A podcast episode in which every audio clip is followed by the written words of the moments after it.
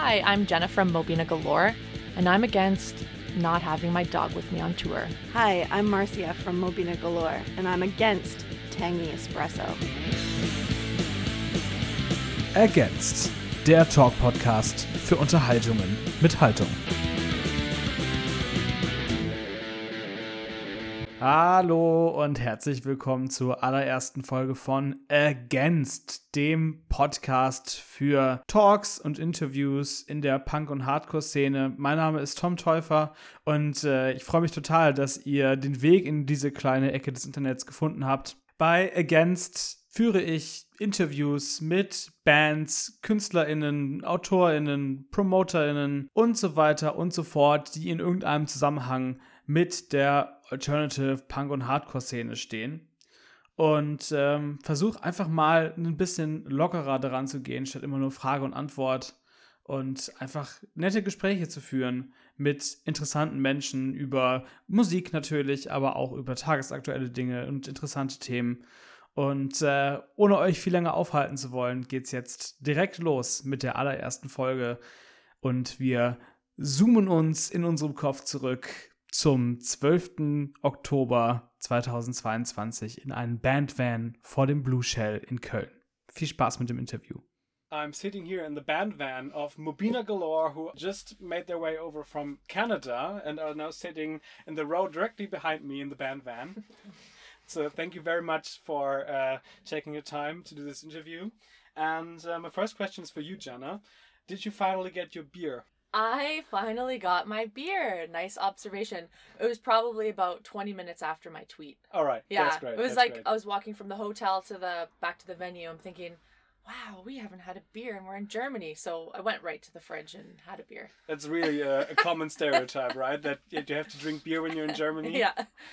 Yeah, We've been here enough times that it wasn't the first thing I thought of this time around. What was it? What did you drink? uh, what was it called? Like Sloppy a sh- seconds? Slop, slopper, schleppy? I have no. I never heard of it. Me neither. That's interesting. I have to look I'm up. sure we're saying it wrong. One hundred Schleppy. I. However, it was it, it sounded like in English it would translate to sloppy seconds. So if you have a what, how would you say sloppy seconds in German? How, sloppy. What's sloppy? Slop. s- s- That sounds English to me. Oh, maybe really? yeah, maybe it's Does just it, sounds does it English. translate? No, because it would be sloppy or something like this. Okay. And that does not make sense because it does not mean anything in Germany. It sounds rather Dutch or something like that. I don't know. Fair enough. Yeah. Maybe it was Dutch. maybe. Hmm, Interesting. Yeah. Interesting. Oh well. Uh, how does it feel to be back on tour after uh, about two years of COVID break? It's it's like it feels weird, but right now we're coming off of a month long tour in Canada, so it almost feels like this is part of that. Wouldn't you say, Mars? It does. It does feel like the same tour, and we were here in Germany about six months ago. So that was really the first tour back from COVID for us. Oh. So I do feel like we kind of, you know, dipped our toes in, and that one was a little was a little more strange. We didn't know if people would be wearing masks at venues, and um, maybe a few people did, but it was it, it. By the end of it, it felt normal. And this tour, this is only the second date of this German tour, but um, everything feels back to normal to me. I don't know. Yeah, I agree. Last time there was canceled shows because Mhm. band members had Yes. COVID and tour was cut short. So that was like still part of the COVID stuff. I feel like this really we're like it's all it's all back to normal in quotations, you know? So it feels good. It feels good this time around. Everything's working out, even with the with the Canada tour. Nothing that has to be cancelled. No, No, it was it had it, its ups and downs in its own way, but no nothing because of sickness. Canada's just so big. It took it takes forever to drive I get anywhere. So any day off, you're just driving. Yeah. So that's like yeah. So this is great. We had a two hour two hour drive to Cologne today, and that is amazing. That's nice. Yeah. What's so great about Germany that Germany that you always keep coming back? the people and the live music scene. It's it's incomparable to what we've seen. To be able to show up to these venues and people always come to the shows and people are always excited and it's just not always that way in Canadian cities and US cities from our experience. And like and not just for us but going to other people's shows, you know, like I I just feel like there's a special energy here. Yeah, for sure. And the hospitality here is great too. Like we don't get what we get here back home, you know. Mhm. So, Crazy. yeah, it's great. no free beer back home for the most part. What? is that is that something that you know when you start as a band in Canada? Like, if you when you start as a band in Canada, do you dream of doing a, an US tour, or are you dreaming of going to Europe? I think it, for me personally, it was like we have to go to the states because that's where you get big. Is when you go to America and Yeah. break in that market, and then you go there and realize, oh no, that's not the case. It's way too big. There's too many different markets there. And then Nobody you go, cares about you. Nobody cares about you. There's so much going on. And then you come over to Germany and it's like, oh, okay, this is actually where we want to be. We want to be in Europe. So, and maybe it's different for other bands and other genres, but punk rock specifically, Germany loves it. Germany loves Canadian bands too. I find so. Is that is that Yeah. so? Yeah, people. At least that's what people say to us. Maybe they say that to every band, I no was- matter where they're from. I was told yesterday by somebody that they had recently heard of us. So first time seeing us, and he said, "You're already officially my third favorite Canadian band." Whoa! Who's one and two? DOA was his number one, and he's been listening to them for 38 years, so that's Wow. that makes sense. And then Dilly Dally, I think they're from Toronto. They're like a That- heavy. that's interesting band, because yeah. I would have No, no. guessed I would have guessed Billy Talent and Propagandhi. yeah, yeah. Is Billy Talent your favorite band? One of my favorite bands, Okay. definitely. Yeah, see, people in the States almost don't even know a lot of Canadian bands, but you come to Germany and people, because we're from Winnipeg, people know Yeah. Winnipeg because of Propagandhi, Weaker Yeah. Thans, and know Canada, but American people don't know as much about Canada as Europeans. So we have that relationship, I feel like. I I figure that the far the further you go north, uh, wherever you are, uh, the better the music gets. Ah. Like it's a thing here as well. If you go, or the more the more alternative the music gets. Like in Sweden and in Norway, you have a really big metal scene, for example. Oh, yeah. So I think that that's maybe a theme. Yeah, that sounds like there. it. So That's cool. yeah, and I've just had nice encounters with Canadian bands, so Mhm. it, this is no uh, no no different. yeah. So yeah, cool. Um, when you are going on tour and playing uh, shows, what's your most favorite part? Is it the, the, the show? Is it the the time away from uh, your everyday life? What what is your favorite part? I think for me, it's like midway through the set. That's like the best part of the tour.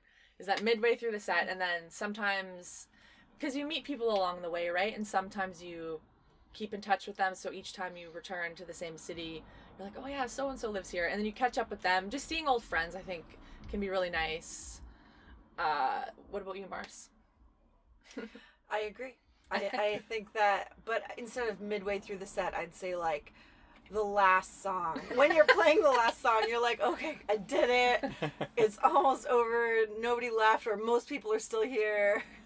Yeah, and uh, I survived.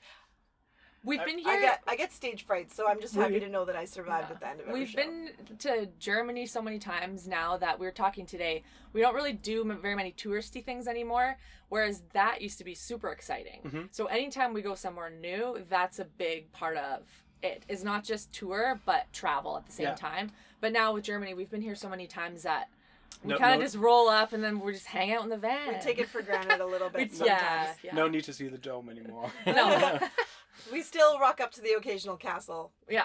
Oh, that's cool, that's cool. we do. That's true. That's cool. Is there anything you want to see still? A uh, dream location where you want to go play a show? Anywhere in the world, you mean? Yeah. Or do you mean in Germany? Yeah, Anywhere in the world? Uh, yeah, so many places. I'd I want to love go to to Sweden, go to. as you mentioned it. Yes, Sorry to we do interrupt talk you, about but that's my like immediate answer. But people always say like, "Oh, it costs so much money to go up there. Yeah, it's it's true. harder to get shows." But we're at the point where I'm like, I don't even care. I want to see Sweden. And I want to go Do to it. Scandinavia. So I just want to go vacation and then maybe play a few shows. Do, the do the do the whole thing. Do uh, uh, Finland and Norway as well. That would be amazing. Absolutely beautiful. But you have to bring your own beer. BYOB. Uh, I paid Ah. like I, I think I was there know. once I paid 13 euros for a beer for one beer. So bring your own. Okay, No, no shit. that's a That's very crazy. good tip. wow. Yeah. um, um, you were on the road a lot, I think, for the last days and, and on the plane. Did you catch the news of the week? What's the news of the week? Like, Well, our personal news of the week. Oh, that's interesting as well. What's your personal we, news of the don't, we don't need to go to the personal news. We miss our dog. Aw. Um, Dudley. Well, I keep seeing all these people talk about Blink One Eighty Yes, Two, and then they meant, like yeah. announced this Is that the when news? we were Is young festival. Yeah, did I did I get it right? Yeah. Ding ding ding. Yes. Yeah, excited. but I don't know. So is that that's it so far, right? Is Blink not announcing something else still, maybe, or was that like? well, yeah, they said they- it's a world tour They for announced them. everything. They announced the world tour. They come to Canada. oh, They uh, announced a new that. album, and they Oh, are back fuck. with Tom DeLonge. They are back. Yes. Okay, so I missed that part of it, Yeah. but I had seen that just so many people post about that, Yeah. and it seemed like a joke at first. But then you look at the poster, and it's like, I think this is real. Yeah, because they they did Live it in Nation. the most fucking hilarious way ever, releasing that video where everyone said, "Oh my god, if they come, I'm gonna explode." oh, I will tell my grandma if they come. and then Yeah. there was a guy, I think, rubbing a baseball bat, saying, "Oh, if they would come, that would be incredible." Oh my oh god. and then they, Oh, re- they will jeez. release their new song What was called that on their- "Edging." On Oh, Instagram or something? And on twi- video? I saw it on Twitter, but yeah, Yeah. yeah. So yeah, that is that is the big news. Big Yeah. news of the week. I would like to see that. I Yeah. Blink One Eighty Two is one of the first bands that I got into. I don't really listen Yeah. to them anymore. It's been a long time, but they were the first band that got that I discovered myself that got me into punk rock when I was in Awesome. junior high. So I would I would like to see them. How's That'd that be new song? Did you listen to it? I did not listen to it. It comes out tomorrow, I Mm. think. Mm, So I will listen to or uh, the day after tomorrow, probably. Uh, Maybe whenever you put this podcast online, you could cut here and insert. Yeah. song Yeah, I will do that. Here's Blink 182 with Edging. I ain't that cool, a little fucked in the head. They'll be hanging me quick And this is about everything GEMA will let me play on this podcast. And now, back to the interview. Today is the evening before my 23rd birthday. I'm having my birthday Hey, tomorrow. happy last day of 22. Yay. Woo!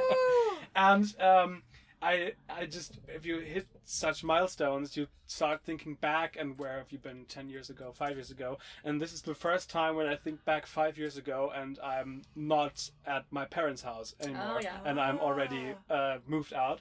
And I know specifically that I spent the last evening before my 18th birthday um, watching All Time Low here in Cologne. Mm. And I think my music taste developed a little bit since that. So, but I wanted to ask what your bands were that got you into punk rock and better music than All Time Low. Love that. Well, my brother got me into punk rock. He's a couple years older than me, and he he got me into Propagandhi and Ten Foot Pole and Pennywise, like some of those like epitaph kind of bands at the time and Fat Wreck Chords bands. But then from there, I discovered Blink One Eighty Two, and I think I took it more in like a pop punk sort of way in my teen years. But then since since then, it's like I almost can't handle pop punk. It's almost like too whiny for me, Yeah. even though I love emo music. So it's kind of like it's like that fine line between how the singer sings versus like lyrical content. So also, that could that. just be your age, like growing out of it. Like maybe Yeah, if that's you true. were 18 now, you would still love that music. Yeah. You know. Um, but uh, like I love a screamy voice, you know. So uh, today Get that. we were we went to PI Screen Printing where we get our merch done, and Touche Amore looked like they were actually on their way in as we were driving away to pick up all their boxes that we saw there. Like I love I love that band. Like La Dispute bands that have a bit more aggression in their Yeah. vocals. I'm more attracted to now than back then. It was like I want the like poppiest song. So I don't know. There's a yeah, it difference be- evolves. There's a difference between being sad and also angry about it and just being whiny. Yes, Yeah. exactly, exactly. What, what what were your favorite bands when you were younger? Well, I never listened to punk music. Not really. Sorry, I shouldn't say never. I listened to Propagandhi because they were a Winnipeg staple. Everybody did. um, I listened to some like those no F- like or the Fat Wreck Chords compilations that they always did, but I didn't really get into it until I met Jenna. And other than that, I was always listening to like pop and country, and I still do. That's fine. Oh Mariah yeah, so Carey, cool. Mariah Carey for life. Yeah, we listen to a lot of pop and folk and stuff in the van just because we're always playing heavy shows and listening to heavy bands that, you know, like today I was listening to Lande Hekt in the van from the UK who we just toured with and it's just like super chill. Again, like super emo music, but like more of like a pop dream pop kind of sound. Yeah. Don't let me lie. I think the day after tomorrow, a band will play here in Cologne called Itchy, and I think it's a punk band as well. It started with pop punk, now doing punk, German punk. Um, and the singer is sometimes wearing a Mariah Carey shirt Really? for for a concert. Yes, There you go. I remember that. Yeah. Yeah. There's there's no shame in, No, in just like not. admitting who you like other than punk rock. Yeah. Where I feel for a while it's like you could only No, listen that's to punk. bullshit. You know what I Gatekeeping mean? is bullshit. Yeah. that's what it is. Yeah, exactly. Adele is fantastic, yeah, for she is example. yes. fantastic. She is. Agreed. I, on the way here, I sang um, Cohen's "Hallelujah" the whole the whole thing. wow. Just that is because I wanted to do it. I love that. Good for And We'll do that tomorrow maybe. Oh, that would be fun. We don't have a aux cable in the van, so we have no way to listen to music at the moment. No. Yeah, so maybe we'll have to sing that in the van together tomorrow, Just on repeat. or repeat. find an aux over cord. and over. Yeah, like that would be ideal. We have to figure this situation out. Right now, we just all have our own headphones in, Yeah, okay, that works. Yeah. but it's not as a it's not as a communal vibe as you usually have. You have to listen to the music same stuff. Right? Exactly yeah, you're right. We need Yeah. to make one playlist. We all listen Yeah. to it. That would work. Um, in April, you released a new song called Whiskey Water. Uh, first of all, I want to ask, what is whiskey water? I've never heard of that before. Is it just watered down whiskey, or Yeah, it's Yeah. a whiskey with like water as the mix. You know how you'd order like a whiskey coke or something. Okay. It's just water instead of the coke. But and that's what Jenna's grandma used to drink. Yeah. like That, that was her drink of choice. So you wrote that song for your grandma? Yeah. Yeah. We both we both co-wrote that song, but yeah, like a whiskey water isn't like it's not good. I'd rather just do a shot of whiskey, I think, and then drink water after. I mean, But my- that's, that's because all- it's not your drink. Yeah, everybody has a different drink. That was my grandma's drink, so tequila always found it sodas are so popular, and I can't stomach No. a tequila soda. Me neither. So, but that doesn't mean it's not a good drink. Should we write a song called Tequila, Tequila Soda? soda? Sounds a little uh, little Just beachy. make a make a concept album out You of like it, just with t- song titles that are drinks. I drink a whiskey Fanta and I get absolutely like Oh. orange lemonade. I will get absolutely weird looks from barkeepers if I order that. You want That- what? Yeah, I've never heard that, but I'd yeah. try it. yeah. There you go. Uh, but is that uh, song? Is that a first taste for a new record coming up? Yeah, sort of. It won't be on a new record probably Okay. because we haven't. We're not very close to recording a new record, but we're working on getting new songs together for one.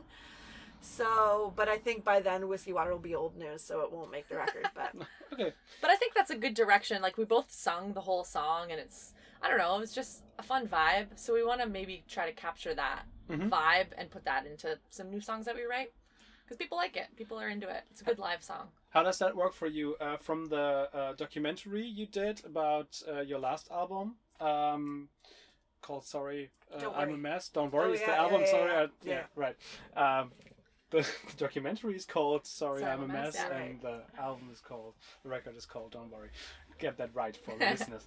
Um, you you said you were uh, going to the studio with like twelve songs that you've already finished. Uh, I know from a lot of other bands that they take like 100 songs into the studio and figure out what's going on. How does that work for you? How is your songwriting process? I don't know how bands do that because you pay for studio time like by the hour or by the day. Wow. Like so if you go in with so many songs, you're just kind of in my opinion, we'd be wasting our time and money to like go through all this stuff in the studio.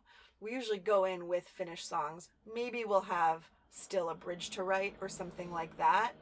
Like vo- like um lyrically, but we always have the song ready to go Yeah. and we usually know exactly what songs are making the album. I think last the last one was an exception where we went in with a couple extra songs and we knew that we were only going to put a certain amount on the record, so Mhm. we'd have a couple extras.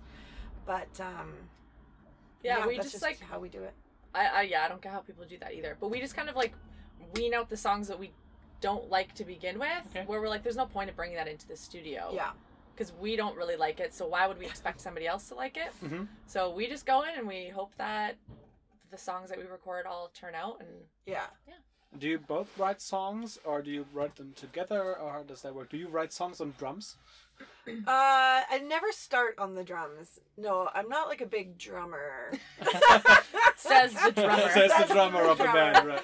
yeah, it's uh holding me back. No, I we both write songs. We do both write songs separately. Jenna writes more than I do. I Oh, yeah. Yeah, and then we end up like collaborating on stuff, or Yeah. I come up with the idea and she has lyrics, and so we put them all together. So and everything is kind of a co-write for the most part. Sometimes I can hear the drums in my head, so I'll try to relay that information, which Sometimes it works, doesn't sometimes work it does all the time. Sometimes Um, that information is not received. but this girl can write a country song, that's for sure. I do write some country songs for myself on the side. Jenna does not like to sing them. They haven't they haven't translated to Mobina Galore yet, but we'll, Maybe we're we a working side on it. project or something. Maybe. Of course, yeah. Mobina folklore. there you go. there we go. For example. I'm into it. I like Speaking it. of Taylor Swift, hello. but uh, speaking of songwri- uh, songwriting, how do you know that you wrote a really good live song that kicks ass on stage? Uh, What what makes uh, what is the Hmm. essence of a Mobina Galore live song? I think it's got to be like a bit up tempo. That's usually what people are into because we do have some songs that kind of, you know, ebb and flow, and people are into it. But I feel like it's got to be like a bit up tempo. The poppier songs of ours tend to be, Yeah, something or the people most can aggressive, sing along aggressive to. ones. Yeah. Like Escape Plan and Whiskey Water has been doing really well, playing it live. Excited to hear that. California. Yeah, skeletons, like just some of our older songs too that I don't know, it just needs to have that like that nice BPM, you know. Yeah, get that. Yeah, And a nice uh, chorus that you can shout back. exactly. Yeah, Stage, even if yeah. you don't really know the words, Yeah. you can like kind of pretend. Yeah, that's, that always helps Yeah. me. I'm so bad at uh, remembering lyrics. And my girlfriend hears like three words from a song and knows the song and can sing it along. Sometimes she says, I didn't even know that I knew the lyrics from that song. That's I Marcia. That's crazy. Yeah. I don't know how you guys do that. Yeah, you know, I never knew it was a talent until Jenna told me, and since Jenna, uh, like a couple other friends have said too, like how do you, how do you know all the songs to every, all, all the words Yeah. to every song that comes on? I'm like, I just, I don't know. Like I hear it once and it's just in my head. and Don't even it all realize Yeah, you're yeah. singing it. Amazing. Yeah. That's that's so great. Um speaking of live, uh, you just released a live record last Mhm. month. Um, and it sounds fucking amazing for a live record. Like I Yeah, I've thanks. listened to so many bad live records of people just how, what's your secret? Well, How do you do a good live record? I mean, we play. So we played two nights, and we picked the best songs from each night.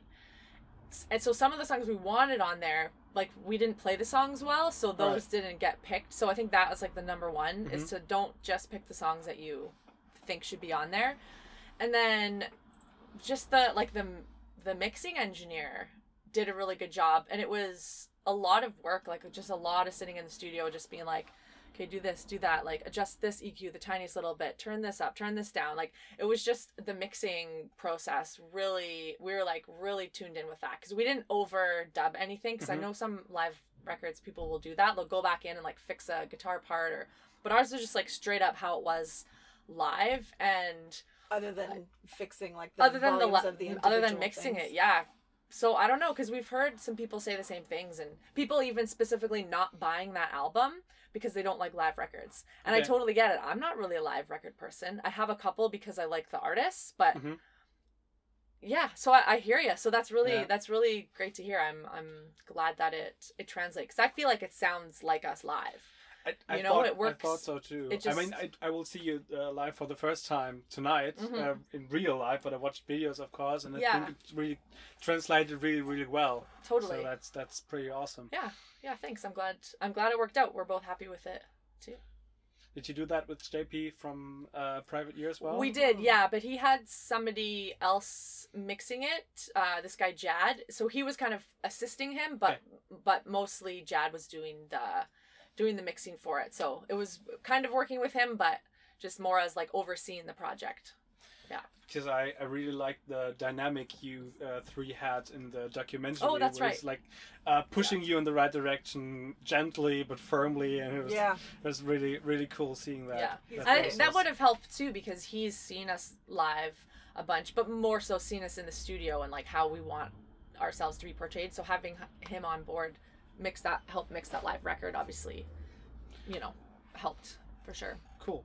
Uh, earlier, we spoke already a little bit uh, about the fact that you toured with Laura Jane Grace um, for the last month. Mhm. And given that she's a trans woman and you are an openly gay couple and uh, living and playing as that in the punk rock community for like about 10 years, um, how is uh, queer, how is the queer culture in punk rock right now?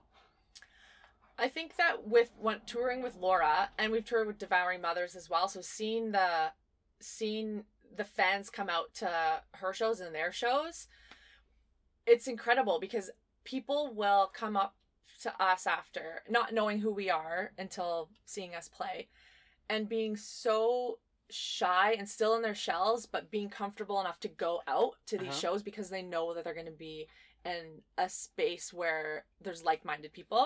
And so that's the biggest the biggest thing that i'm seeing is that people are comfortable to come out. They'll even come up to the merch and just be like hi i'm i'm really anxious. I, I just wanted to say hi. And then they scurry away. Like that Oh, no. happens Oh, God, that that's so happens i know. And then they'll tweet me later or something like that. So i think those and we're slowly seeing a transition into our own shows with that.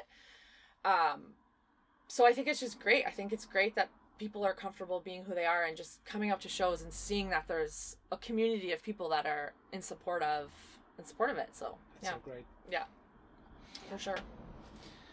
Um, being together on tour and working really close together uh, in a band for like 10 years um, bands always tell me that it's really intense being on tour together.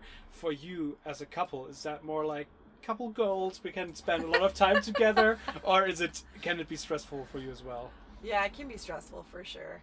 Like like spending this much time with anybody. You you need to create your own alone time. Mhm. You need to know when you need that time before you explode for no reason or before you, you know, kind of get cranky. like a week from now right now we're sitting beside each other in the van in the back seat maybe a week from now i would be sitting I mean, No, i'm just literally kidding right this moment we are because of this interview, but we never do. We, we occupy all the rows for three of us in this van while we're driving around. that's true yeah Yeah, you need to create space for yourself Yeah. because you definitely do. I think we're just used to this. It's kind of all we've ever known, spending True. all this time together, but it's not always easy. It depends on everything the conditions of, you know, the tour that you're on at the time, even the weather. If it's just cold and rainy every day, you're going to be cranky. You're going to take it out on each other because you always can, you always take it out on the person you're closest with. You know what I mean? Because you can. So you just have to watch yourself. It's a lot of hoping for the best when, when you leave for a tour. yeah totally but also worth it right Yeah. oh for sure, yeah. Yeah, definitely. I've read that you both have other artistic outlets when you're not doing music. Is that right? I've read somewhere that you um, probably um, rather cook than playing the drums. Oh Is yeah, that right? for sure. all day, all day, every day. What's your favorite meal to cook right now? Right now, what do I cook the most right now? well she makes really good indian food Yeah, Yeah. I do. I do make pretty good we have Indian food. just a whole drawer that's all just indian spices and she's perfected some of them yeah. so that's always exciting So I would see. I would say the the butter paneer masala would be my and a nice homemade pasta current. Yum. Nice. Yeah. And then I, I get the rewards of all of this food, of course. Uh, but Jenna, um, you are also a graphic designer. Uh, how did you get into that? I've always been a little bit interested in that and then went to school for it, I don't know, like eight years ago or something. But then didn't even go to the last day of like graduation or whatever you call it because I was on tour. So it was like one of those things where I did it not to get a job in the field, but just to get some skills yeah. so that I could use it for our own band because I do all of our merch and stuff like that. And then just a couple show posters and album art that I do for mostly just people in Winnipeg. Um, but like my skill set is pretty minimal because I don't do it all that often, but I do enjoy it. I do enjoy doing some graphic design and uh, yeah, just being creative in many ways. I think Awesome. kind of keeps me sane.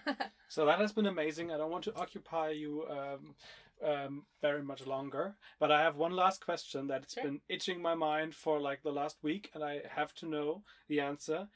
In your documentary, Mhm. which is uh, like the first thing I watched when I knew I would uh, do the interview, Very cool. you sang along to a song in the car on tour 2016 it was a cheese rap Yeah, and i couldn't find it anywhere and i need to know what that is called because it's amazing Can you do it right now, Mars? No, I Try can't. it. There's, it's not anywhere. We that we only like we never recorded it or anything. That oh, was oh that's original that's Yeah, the yeah. Oh, yes. That wa- we were just driving around. Well, we were just Driving? driving around. We were on a tour, and it, you know, on like staring at nothing, driving for however many hours, and I just started to write this like rap in my head. and then I just turned off the music and said to Jenna, "Hey, listen to this." and then we recorded it like however many times for her to try to get the whole bit and i don't think you ever did but then the one take that's on the documentary was kind of the funniest one because you made it to like the last word or something yeah, and then, I you messed it up, Yeah. So you were just yeah the cheese rap. Let's just call it the cheese song. I don't know. That's, YouTube but it's not- exclusive, YouTube- documentary yeah, you can only see it on the documentary. you should check it out guys and and girls. That'll be our our uh, se- our next secret song on the new album. Oh yeah, Yeah. please make that the hidden track. Oh please i beg you. I never thought about that so maybe. That i would like be a secret so track. cool. I, I would love that. I really hilarious. would love that. We'll get So- jp to mix it for Love us. it. Yes Alright. please Thank you so so much. It has been so much fun. Um, and yes, enjoy your show and Thank you so much. Uh, have all the fun on the rest of the show. Thank, Thank you so much. yeah, thank you so much Hallihallo, ich bin's nochmal. Schön, dass ihr immer noch da seid und äh, ich hoffe sehr, dass euch die Folge gefallen hat. Falls ihr jetzt Lust habt auf mehr, in zwei Wochen kommt die nächste Folge mit Johannes von Kind kaputt. Wir sprechen über das neue Album Morgen ist auch noch kein Tag und äh, falls ihr generell up to date bleiben wollt, dann guckt doch mal bei Instagram oder Twitter vorbei und folgt mir unter pod-against. Ich würde mich freuen. Bis zum nächsten Mal. Ciao. Ergänzt. Der Talk-Podcast für Unterhaltungen mit Haltung.